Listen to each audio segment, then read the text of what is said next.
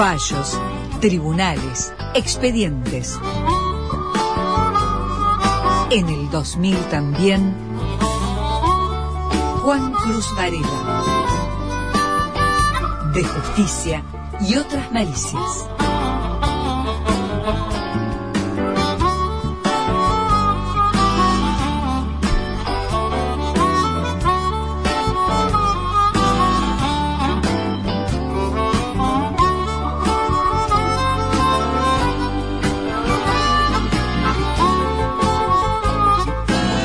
Juan Cruz Varela.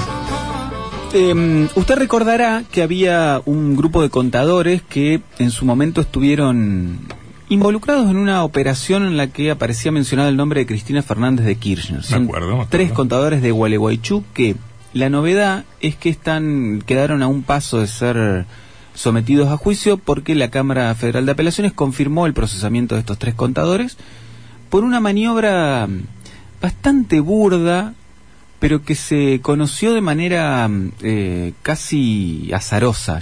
La, la, maniobra consistía en que eh, los contadores registraron en AFIP eh, operaciones de compra y venta que habían hecho clientes suyos como si fue si hubiesen sido hechas por Cristina Fernández de Kirchner, utilizando el quit de Cristina Fernández de Kirchner. Mm.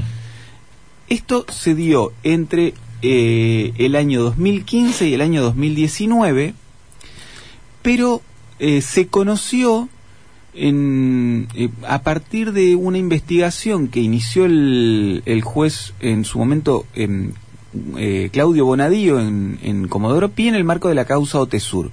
Cuando empezó a investigar los movimientos, las compras y que, había hecho Cristina Fernández de Kirchner en esa investigación que recordemos es por lavado de dinero, detectó 16 millones de pesos que eh, no cerraban. Y cuando hilaron fino, detectaron que es, esas operaciones se habían concretado en la provincia de Entre Ríos. Mm. Y detectaron la dirección de IP de, eh, un, de dos estudios contables. ¿Te, ¿Te, puedo interrumpir? Sí. ¿Sabe por qué hicieron esto? Em, eh, yo no sé si eh, lo hicieron porque nadie va a andar revisando facturas a nombre de Cristina Fernández de Kirchner o porque son muchas facturas a nombre de Cristina Fernández de Kirchner o, al, o al, revés, todo el mundo va a estar mirando qué, qué, qué, qué tiene que ver ese quit con alguna otra operación. Ahora no entiendo. Son 4.128 operaciones. En un estudio contable se hicieron esas. En otro estudio contable se hizo una sola por nueve mil y pico de pesos. Esa es más... Eh, el, el, el, contador dice que se debió a un error de tipeo en, en, esa, en esa operación, que es esa única que se detectó uh -huh. en su caso.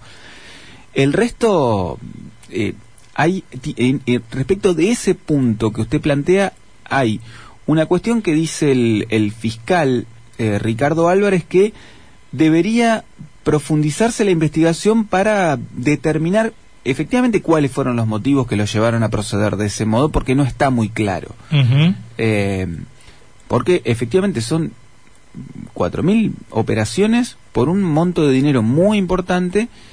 Eh, yo la, la, la, sensación que tengo es esta que usted dice en un primer término, eh, que nadie iba a, a revisar. mirando eso. Porque son operaciones que en realidad realizaron clientes de, de los contadores y que ellos, en vez de imputárselas a los eh, a, sus clientes, se las, se las imputaron a, a la ex presidenta de la nación.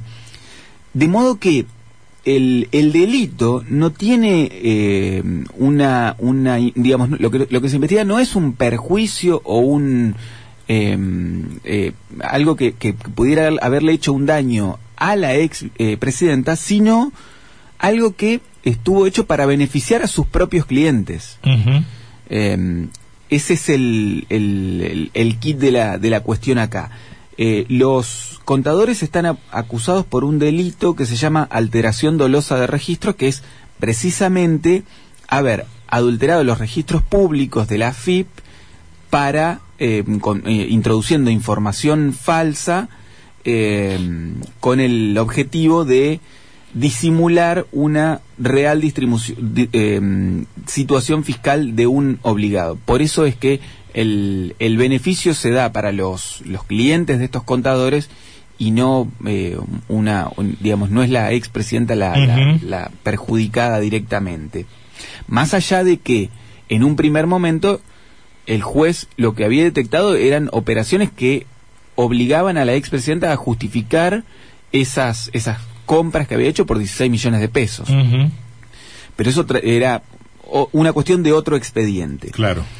Eh, entonces, en la Cámara Federal lo que ha Cámara hecho Federal de acá. de, de operaciones de Paraná. Pues este es un caso de Gualeguaychú. Sí. El juez eh, Hernán Viri es quien lleva la causa y en su momento los había procesado a estos tres contadores.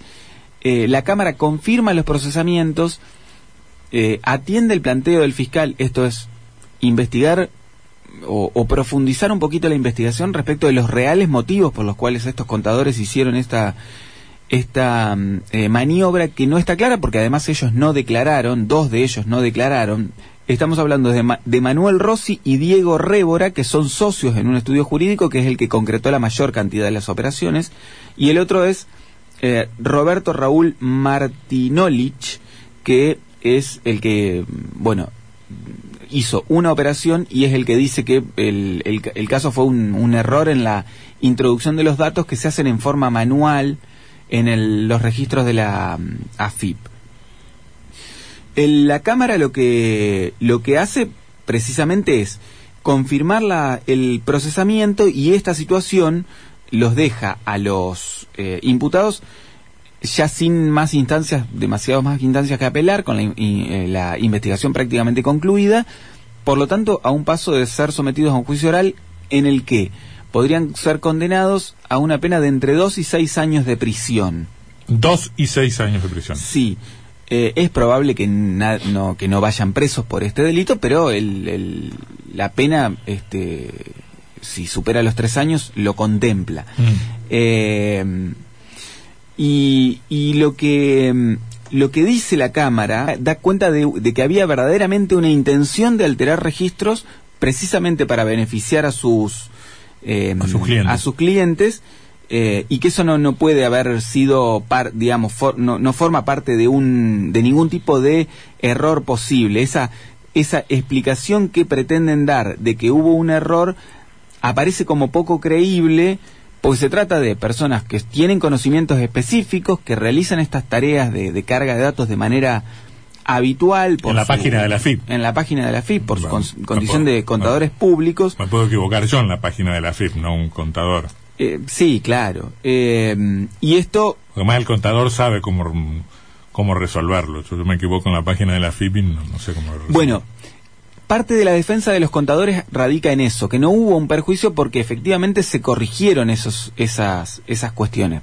Claro, se corrigieron una vez que la justicia eh, allanó los estudios contables y detectó los errores. Claro. Eh, de modo que eh, la, la Cámara insiste con esto. No, no hay posibilidad, o parece como, como poco creíble esta posibilidad de que se tratara de un error.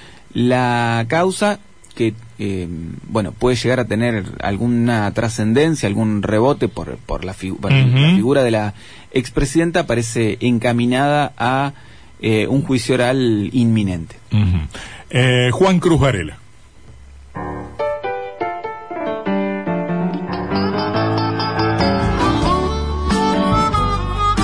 De justicia y otras malicias. Juan Cruz Varela.